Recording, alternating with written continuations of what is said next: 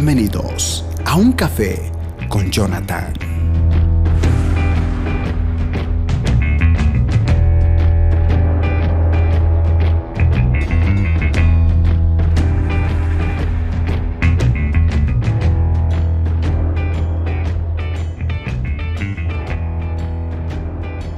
Cordial saludo a todos y bienvenidos. Estamos aquí otra vez en nuestra sección de Un Café y la verdad me encuentro bastante contento por todo lo que va a pasar a partir de este momento.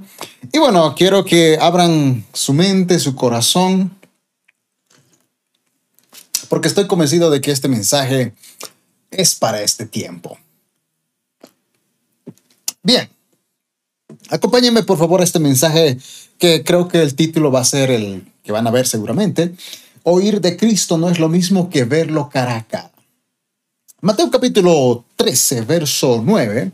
Voy a leer la versión Reina Valera. Dice, por ejemplo, Mateo 13, 9. El que tiene oídos para oír, oiga. Esta misma versión o mismo versículo, pero en otra versión, la versión NTV, dice, todo el que tenga oídos para oír, que escuche y atienda. Tienes oídos, escucha lo que Dios dice y atiende lo que se está diciendo. Otra traducción más interesante, traducción lenguaje actual, dice, ustedes, si en verdad tienen oídos, presten mucha atención. Dicen que si tenemos dos oídos y una sola boca es porque tenemos que pasar más tiempo escuchando que hablando. Analicemos lo que dice, por ejemplo, Santiago, capítulo 1, verso 19. Versión NTV, Santiago 1, 19 dice, mis amados hermanos, quiero que entiendan lo siguiente. Todos ustedes deben ser rápidos para escuchar, lentos para hablar y lentos para enojarse. Aquí da un dato interesante, lento para hablar, es decir, tárdate en hablar. Uh, hartos, así como algunos llegan tarde, llegan a la ofrenda en los cultos, así de tarde, pero para hablar. Pero para escuchar tienes que ser rápido, veloz. Jesús y analizando su vida, era alguien que siempre andaba hablando verdades eternas y pedía que la gente escuchara con claridad y aprendiera a través de lo que él hablaba. Sin embargo, Jesús no solo quería oídos abiertos a lo que él declaraba, sino oídos que aplicaran sus enseñanzas. Es decir, Jesús no solo quería que tú escucharas, sino que lo que tú oías, ya sea su recomendación, su enseñanza, tú lo aplicaras. En la vida diaria, obviamente. Ahora, analicemos lo que dice Lucas, capítulo 11, verso 27 al 28. Lucas 11, 27 al 28, Reina Valera dice, mientras él decía estas cosas, una mujer de entre la multitud levantó la voz y le dijo, Bienaventurado el vientre que te trajo y los senos que mamaste. Y él dijo, antes, bienaventurados los que oyen la palabra de Dios y la guardan. Nuevamente Jesucristo diciendo, no, no, no, no importa si yo nací, ok, la mujer fue elegida y todo lo demás, pero eso no importa. Lo que importa es que lo que ustedes escuchan de mí, lo obedezcan, lo apliquen. Este mismo versículo, Lucas 11, 27 al 28, en otra versión, traducción lenguaje actual, dice, mientras Jesús hablaba, llegó una mujer y le gritó, dichosa la mujer que te dio a luz y te amamantó. Pero Jesús le respondió, dichosa más bien la gente que escucha el mensaje de Dios y lo obedece. No solo basta escuchar, sino aplicarlo. Otra versión, NTV. Mientras él hablaba, una mujer de la multitud exclamó, que Dios bendiga a tu madre, el vientre del cual saliste y los pechos que te amamantaron. Jesús respondió, pero aún más bendito es todo el que escucha la palabra de Dios y la pone en práctica. No, no, no basta solo escuchar, hay que aplicar. Pero como dije, el mensaje no se centra solamente en escuchar de Dios, sino verlo Jesús puso las cosas muy claras a sus seguidores. No, no bastaba escucharlo, sino obedecer y poner en práctica sus enseñanzas. Hoy en día tenemos muchas personas que oyen la palabra de Dios, pero ¿cuántas realmente la ponen en práctica? Yo, yo le pregunto, de todo lo que usted lee en la palabra de Dios, y si no lee la palabra de Dios, de todo lo que usted escucha cada domingo en su iglesia, de todo eso, obedece, lo aplica, lo pone en práctica. Eh, tenía una persona que me decía, ay, es que justo estoy en la iglesia y yo tengo que ayudar a mi familia, a mi padre, y eh, yo quería hacer esto, pero ella me dijo que haga otra cosa y me puso a renegar y yo quería explotar, pero igual obedecí. Y ahí fue donde le dije, bueno, es que justamente es que esas situaciones incómodas que pasamos, por más espiritual que seamos, es donde nosotros tenemos que aplicar los frutos del Espíritu Santo. El amor, el gozo, la paz, la paciencia. Es decir, todo lo que aprendemos es hora de aplicarlo. La práctica, ¿verdad? La, la, la práctica hace al maestro. Así que para oír o no solamente oír de Cristo, que no es lo mismo oírlo que verlo con los ojos. Punto número uno, no basta oír hasta que lo apliquemos. El peor error de esforzarnos sin obedecer su palabra. E, es, lo peor. Eh, eh, el error es esforzarnos, fuerza humana, sin obedecer su palabra. Josué 1.9 claramente lo dice. Mira que te mando que te esfuerces y seas valiente. No temas ni desmayes porque Jehová tu Dios estará contigo donde quiera que tú vayas. Eh, todos conocemos este versículo, pero en el contexto, eh, aquí la pregunta es, ¿por qué no se hace una vida a nosotros a pesar de nuestros esfuerzos? ¿Por qué, ¿Por qué parece que a pesar de nuestros esfuerzos no, no, no logramos nada? No, no se aplica este versículo. Mira que te mando que te esfuerces, seas valiente, porque Jehová tu Dios. ¿Cuántas veces te has esforzado y Dios no ha estado ahí? Y es que no hemos analizado el contexto. Josué 1.8. Y ojo, que solamente estoy retrocediendo un versículo porque habría que analizar todo el pasaje. Josué 1.8 y 9, para entender el contexto, dice, mira que nunca se apartará de tu boca este libro de la ley, sino que de día y de noche meditarás en él para que guardes y hagas conforme a todo lo que en él está escrito, porque entonces harás prosperar tu camino y todo te saldrá bien. Mira que te mando que te esfuerces y seas valiente, no temas ni desmayes, porque Jehová tu Dios estará contigo donde quiera que tú vayas. Es decir, solo quien obedece lo que está escrito en la palabra de Dios y lo pone práctica, Dios camina con él. Es decir, no basta esforzarse, no basta ser valiente. En el contexto es, nunca se apartará de tu boca este libro de la ley. Medítala de día y de noche, guárdala, aplícala, obedécela y tendrás éxito. Así cuando recién te esfuerces, recién seas valiente, ahí Dios estará contigo. Ese es el contexto. Ahora, el error de no buscarlo. Eh, buscar, mis estimados, de Dios es oír su palabra. Mateo 6, 31 al 33, Reina Valera dice, no os afanéis, pues diciendo qué comeremos o qué beberemos o qué vestiremos, porque los gentiles, gente que no tiene a Cristo en su corazón, busca todas estas cosas, pero Vuestro Padre Celestial sabe que tenéis necesidad de todas estas cosas. Mas buscad primeramente el reino de Dios y su justicia, y todas estas cosas os serán añadidas. Quien busca su reino, es decir, el reino de Dios, depende del gobierno de Dios. Por consiguiente, lo obedece. Oye su palabra y la aplica. Eh, quien duda es quien solo oye y no obedece la ordenanza. Por ejemplo, el versículo 33. Eh, en la versión NTV, lo que conocemos como más buscad primeramente el reino de Dios y su justicia, en la NTV lo traduce de la siguiente manera. Busquen el reino de Dios por encima de todo lo demás y lleven una vida justa.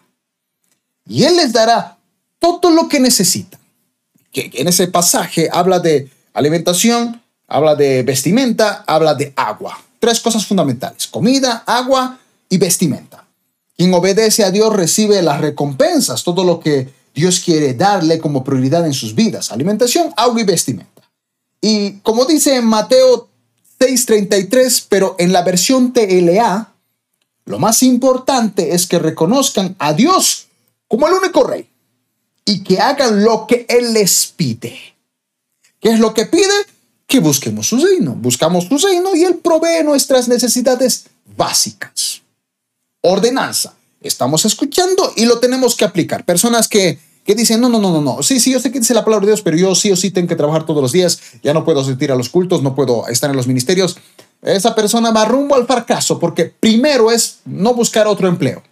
No buscar el empleo que más ganas. Es buscar el reino de Dios y con cualquier empleo, Dios provee esas necesidades básicas. Entonces, número uno, no, oír no es suficiente. Hay que aplicar lo que se escucha. Insisto, número uno, oír no es suficiente. Hay que aplicar lo que se está escuchando. Vamos con la número dos. Dios solo a sus discípulos, esto es interesante, solo los discípulos les revelaba los secretos del reino. Dios decide revelar sus misterios, sus secretos del reino, únicamente a sus discípulos, a aquellas personas que estaban cerca de él. Analicemos Mateo 4, verso 11 al 12, Reina Valera. Y les dijo, a vosotros os he dado a saber el misterio del reino de Dios, los discípulos. Mas a los que están afuera, es decir, a la multitud, que no eran discípulos, por parábolas todas estas cosas, para que viendo vean y no perciban y oyendo oigan y no entiendan, para que no se conviertan y les sean perdonados los pecados. Este, este versículo un día lo analizaremos a profundidad. Pero esto de a vosotros os he dado saber los misterios del reino de Dios en la traducción lenguaje actual, Mateo o Marcos 4:11 dice, Jesús le respondió a sus discípulos, a ustedes les he explicado los secretos del reino de Dios, pero a los demás les enseño solamente por medio de ejemplos, parábolas. Aquí es bueno analizar que los seguidores, los discípulos de Jesús, eran los únicos que cuando Jesús contaba una parábola, a ellos les daba los significados de ese reino. Eh, obviamente después ya, ya no les daba ejemplos, decía, ya utilicen su cabeza espiritual, razonen, piensen. Los discípulos de Jesús dejaron sus comodidades por el propósito de Dios. La recompensa fue conocer los misterios del reino de Dios. Y vaya que Jesús siempre quería que sus seguidores se volvieran discípulos. Hubo varias ocasiones donde Dios hizo un llamado, muy a pesar de los, de los discípulos que tenía, de los tres más cercanos. Jesucristo hizo llamados y vamos a leer pasajes. Por ejemplo, los tres personajes que Dios llamó para que no solamente sean oidores, porque no eran parte de los discípulos, eran seguidores de la multitud, pero Dios vio algo en ellos y los llama. Y la pregunta es si ellos iban a aplicar, no solo escuchar, sino obedecer, sin cuestionar la orden de Jesús. Eh, por ejemplo, dos quisieron seguirle, se propusieron, pero costó obedecer al llamado de ser discípulo. Y quien no se volvía discípulo no podía entender los misterios del reino. Y por consiguiente, imagínense la, recompensa en el tribunal de Cristo. Solo Jesús, a, dos, o sea, dos que se propusieron ser discípulos, solo a uno Jesucristo vio algo en él y decidió llamarlo a ser su discípulo. Leamos, por favor, Lucas 9:57 al 62. Mientras caminaban, alguien le dijo Jesús, te seguiré a cualquier lugar que vayas. Pero Jesús respondió, los zorros tienen cuevas donde vivir y los pájaros tienen nidos, pero el Hijo del Hombre no tiene ni siquiera un lugar donde recostar la cabeza. Aquí no sabemos qué pasó. Alguien se propuso, Dios le contó una realidad, no sabemos qué pasó. Dijo, verso 59, dijo otro, apareció otro ahí que se propuso ser discípulo. Eh, Oh, perdón, dijo a otro, Jesús ve a y dice, yo te propongo a ti, ven y sígueme. El hombre aceptó, pero le dijo algo. Señor, deja que primero regrese a casa y entierre a mi padre. Pero Jesús le dijo, deja que los muertos espirituales entierren a sus propios muertos. Tú debes, tu deber es ir y predicar acerca del reino de Dios. No sabemos lo que pasó aparece otro personaje y este dijo, sí, Señor, te seguiré, pero primero deja que me despida de mi familia. Pero Jesús le dijo, el que pone la mano en el arado y luego mira para atrás, no es apto para el reino de Dios.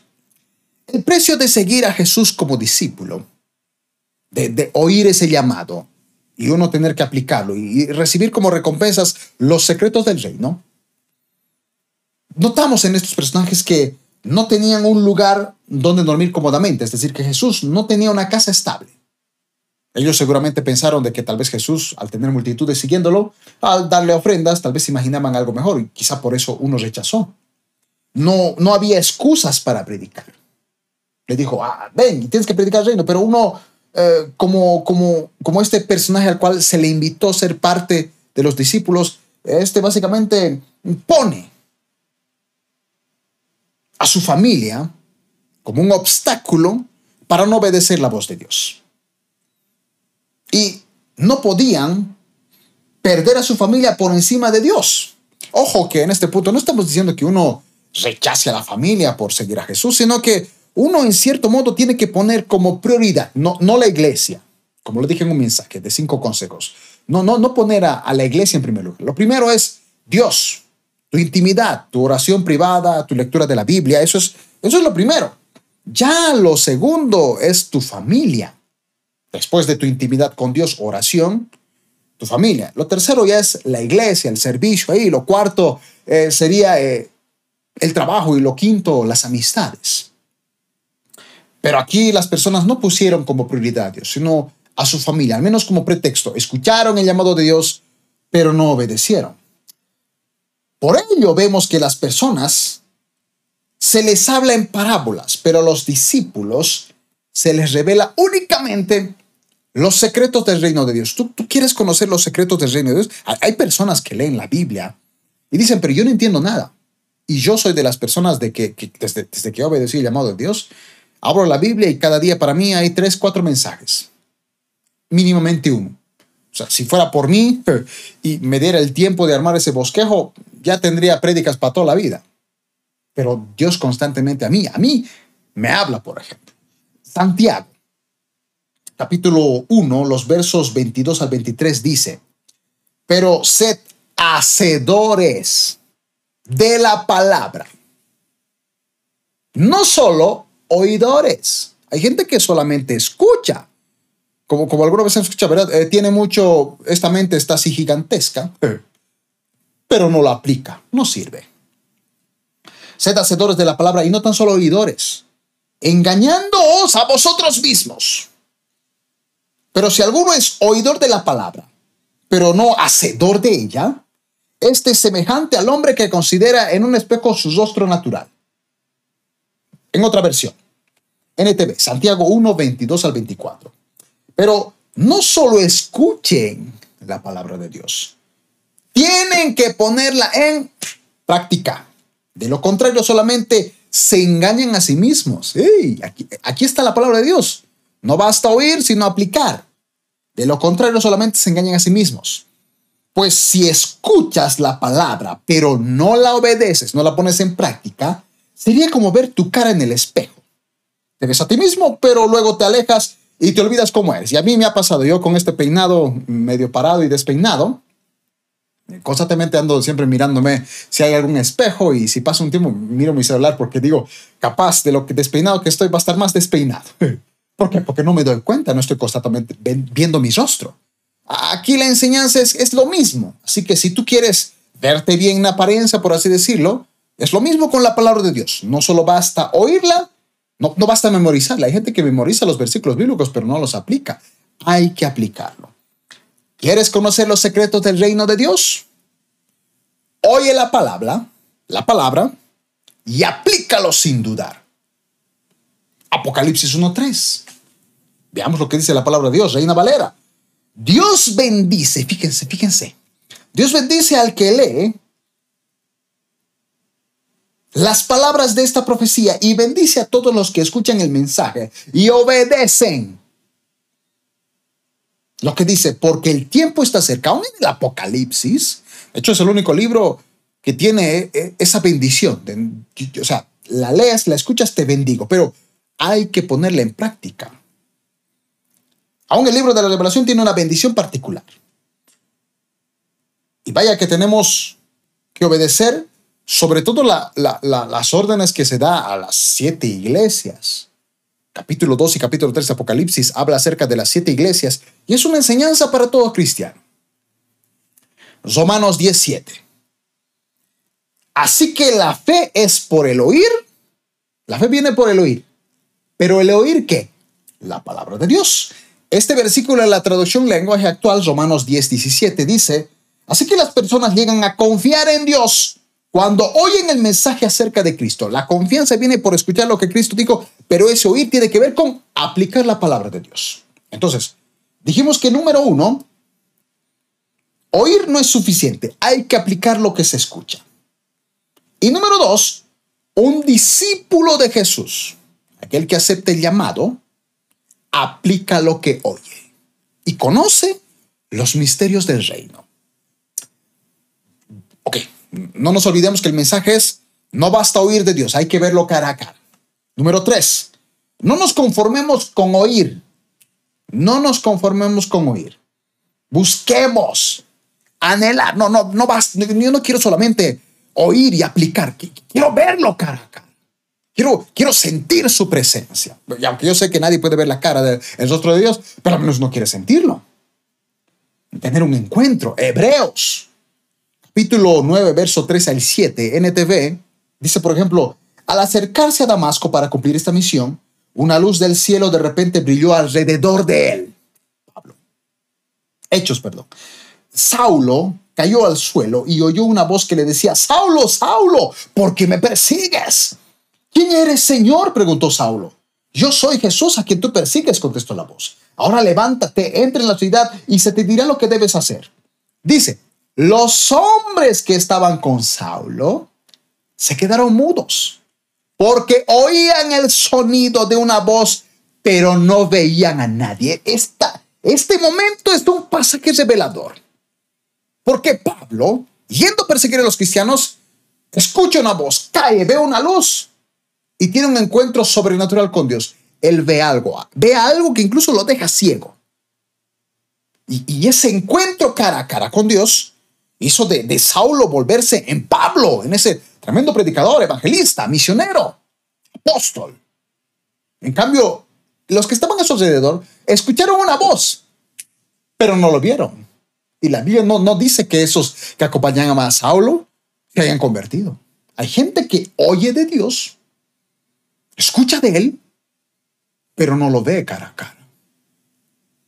Este pasaje es revelador, mis estimados. Y aquí viene preguntas que a mí me llaman la atención, que yo quisiera que ustedes puedan responderse personal, mentalmente, o si pueden en los comentarios. ¿Cuántas veces oímos la voz de Dios, pero no decidimos ver su rostro? Ok, escuchamos de Él en una prédica, en un mensaje, pero tú conoces a Dios cara a cara a través de ese encuentro en oración, tu oración privada, no la oración del ministerio de intercesión tu oración privada y tu lectura privada, no, no la prédica de YouTube, de tu youtuber favorito, no las prédicas de TikTok de cinco minutos, no, no, tú, tú, tú privado, cara a cara. Una buena pregunta. Otra pregunta, ¿por qué si seguimos teniendo personas que conocen la palabra de Dios, ¿por qué no lo obedecen? Ok, conocen, yo, yo conozco personas que saben la Biblia de tapa a tapa, pero no la aplican. ¿Por qué tenemos personas así que conocen pero no la aplican? Vamos con la número cuatro. Dios quiere que veamos su rostro. Y lo hará de muchas maneras. Porque Pablo estaba enfocado en cualquier otra cosa. Escuchó la voz, pero vio. Dios siempre quiere tener un encuentro con su creación. Lo vemos desde, desde el Génesis. A pesar del pecado de Adán, Dios fue a buscar. Lo vemos con Moisés. Moisés está de pastor Dios se presenta como una salsa. Es Dios siempre buscando al hombre. No, no es el hombre buscando a Dios. Dios es el que busca al hombre. Cuatro, Dios quiere que veamos su rostro. Y lo hará de muchas maneras. Uno de los casos más sorprendentes es Job. Analicemos la vida de Job a través de la tormenta, a través de una crisis. Dios puede revelarse a ti. no solamente quiere que oigas, oigas de él, quiere que lo veas cara a cara. Job capítulo 40, Verso 6 al 8, la versión palabra de Dios para todos dice, entonces el Señor respondió a Job desde la tempestad, pórtate como un hombre y responde a las preguntas que voy a hacerte. Dios, Job quería encontrarse con Dios y Dios decide encontrarse con el cara y le dice, quiero preguntarte algo, ¿vas a poner en duda mi justicia, Job? ¿Vas a condenarme para así quedar como quien tiene la razón? Y después de Dios hacerle un montón de preguntas a Job. Se, reveló a él cara a cara. Job en el verso 5 del capítulo 42 dice, de oídas te había oído, mas ahora mis ojos te ven. Hay gente que conoce a Dios de oídas. Job conocía a Dios de oídas y decía, no, yo pienso que Dios no, no esto, no hizo esto bien, yo soy justo. Conocía a Dios de oídas. Él, no tenía la Biblia. No había ni el Antiguo Testamento en, en esos tiempos. Al menos se cree que Job fue mucho antes de Moisés. Aquí, Job tiene un encuentro cara a cara con Dios en una tormenta. A veces Dios usa tormentas, crisis en nuestra vida para que lo veamos cara a cara. Eh, viene una crisis económica, ahí conoces a un Dios, proveedor, ya lo viste cara a cara. No solo escuchaste que Dios provee, tú lo viste. Vino una enfermedad y tú escuchabas que, que Dios sanaba. Ahora tú ves cara a cara como Dios sanó tu vida. A veces Dios utiliza tormentas para que tengamos un encuentro con Él. Dios no quiere que solo oigamos de Él. No solo quiere que oigamos y apliquemos, quiere que lo veamos. Samuel, Samuel vio la gloria de Dios a través de la santidad. Samuel 3, primera Samuel capítulo 3, verso 1 al 3 dice, mientras tanto el niño Samuel servía al Señor ayudando a Elí. Ahora bien, en esos días, los mensajes del Señor eran muy escasos y las visiones eran poco comunes. Una noche Elí, que para entonces estaba casi ciego, ya se había acostado y la lámpara de Dios aún no se había apagado y Samuel estaba dormido en el tabernáculo cerca del arca de Dios. Dios siempre se revela a quienes, a pesar del pecado, viven en santidad. Porque Elí no castigaba a sus hijos, estaba en pecado. Los hijos de Elí cometían, no honraban las ofrendas de la multitud, por consiguiente, ni las ofrendas de Dios. Dice que cometían pecados sexuales con las mujeres que servían cerca del tabernáculo. Fíjense qué, qué depravación. Pero a pesar de todo ese mal ejemplo alrededor, Samuel santidad. A veces Dios se revela a ti cara a cara cuando tú decides ser santo, que a pesar de la injusticia que estés viviendo alrededor, en tu iglesia, en tu zona, en tu comunidad, tú eres santo en ese lugar. A ti Dios se revela, aunque no seas el sacerdote, aunque no seas el pastor. Abraham, Abraham tuvo un encuentro cara a cara, eh, porque creer que a pesar de que era una locura, él se creyó muriendo porque, porque él era padre de la fe. Pero él se murió teniendo un solo hijo. Bueno, dos, si contamos a Ismael. Bueno, pero uno, el de la promesa, Isaac, se murió creyendo. Dios busca gente de fe y esa gente de fe se le revela cara a cara, porque solamente Dios habló con Abraham. Esteban, a través de las piedras que le arrojaban las personas, a través del maltrato y la injusticia que recibía, dice que vio a Dios. Hechos capítulo 7, versos 59 al 60 dice, mientras lo apedreaban, Esteban oró, Señor Jesús, recibe mi espíritu. Cayó de rodillas gritando, Señor, no los culpes por este pecado. A veces vemos el rostro de Dios cuando la gente empieza a apedrearnos, a criticarnos, a lanzarnos piedras, a juzgarnos. Y nosotros, en vez de maldecirlos o en vez de esperar que la justicia de Dios, decimos, Señor, no tomes en cuenta este pecado. Eso lo hizo Esteban. Jesucristo en la cruz. Señor, no los culpes por este pecado, no saben lo que hacen. Cuando nosotros actuamos de esa manera, vemos el rostro de Jesús. Él se revela a nosotros, porque a través de la muerte de Esteban también vino Pablo, mis estimados. Y número cinco, un discípulo anhela ver el rostro de Dios, no solo oír de él. Moisés vio a Dios a través de una intimidad con él. Se encontró en ese monte y después digo, Señor, quiero ver tu gloria, porque cuando tú buscas el rostro de Dios, ya no quieres solo oír, ya no quieres solamente poner en práctica, quieres, quieres verlo, quieres algo más. Éxodo 13, 17 al 18. Y Jehová dijo a Moisés, haré, también haré esto que has dicho, por cuanto has hallado gracia a mis ojos y te he conocido por tu nombre. Entonces Moisés dijo, te ruego que me muestres tu gloria. Siempre que uno no solamente quiere escuchar de Dios, quiere algo más, quiere verlo, sentirlo, parparlo. Esa, hambre y sed crece. Aquí vienen otras preguntas. ¿Anhelas tanto la presencia de Dios? ¿De verdad estás desesperado por la presencia de Dios? Eso solo se evidencia en tu deleite en la intimidad personal y privada, que cada uno tiene todos los días. Otra pregunta, ¿cuándo, ¿cuándo fue la última vez que terminando el culto corriste a los brazos de tu Creador. Es decir, terminó el culto, glorioso, pero tú dijiste, no, no, no, quiero más. Y llegaste a tu casa y, y ponerse de rodillas y buscar ese rostro. ¿Cuándo? O eres de las personas que, uy, ya, ya 30 minutos de prédica, ya, ya, ya me quiero ir. Eso dice mucho de si quieres ver ese encuentro cara a cara con Dios. Otra pregunta, ¿anhelas más de su presencia? Porque esto, es, esto solo pasa con quienes quieren oír su mensaje, sino que quieren conocer a Dios cara a cara. Yo, mis estimados, leo libros, escucho a muchos predicadores que me encantan y gracias a Dios por las redes sociales que me da la oportunidad de ver sus mensajes.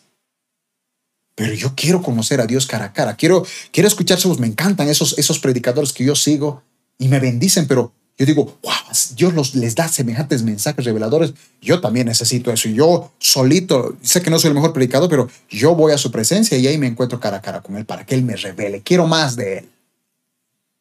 Esta es la clave de un verdadero creyente, mis estimados. No basta escuchar las mejores prédicas. Uno quiere conocer personalmente a Dios. No, no, no importa el mejor libro bestseller que haya escrito alguien que tiene una relación con Dios extraordinaria. Uno quiere tener su propio libro con Dios, su propia historia con Dios. Como Saulo una vez, no solo debemos escuchar su voz, porque los de alrededor escucharon su voz, pero Saulo vio cara a cara. Esa gente escuchó de Dios. Dejaron a Pablo y se fueron. Oyeron algo, pero, pero no lo vieron. Lo que Pablo hizo que él cambiara fue ese encuentro cara a cara con Dios. Y Dios quiere tener un encuentro cara a cara contigo. La pregunta es, ¿tú estás dispuesto a pagar el precio de buscar su rostro? Yo quiero buscar el rostro de Dios y tener un encuentro con Él, tener mi propia historia con Dios. Espero que este mensaje haya sido de mucha bendición para ustedes, como lo es para mí. Porque no, no, insisto, perdón lo redundante que sea, pero no, no me basta escuchar. Ya he escuchado de él. Ahora yo quiero verlo.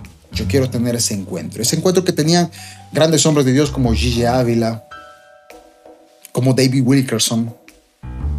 Yo quiero tener esa historia con Dios, personal y privada a pesar de todo. Ah, que Dios los bendiga, mis estimados hermanos. Será hasta una próxima oportunidad. Bendiciones a todos.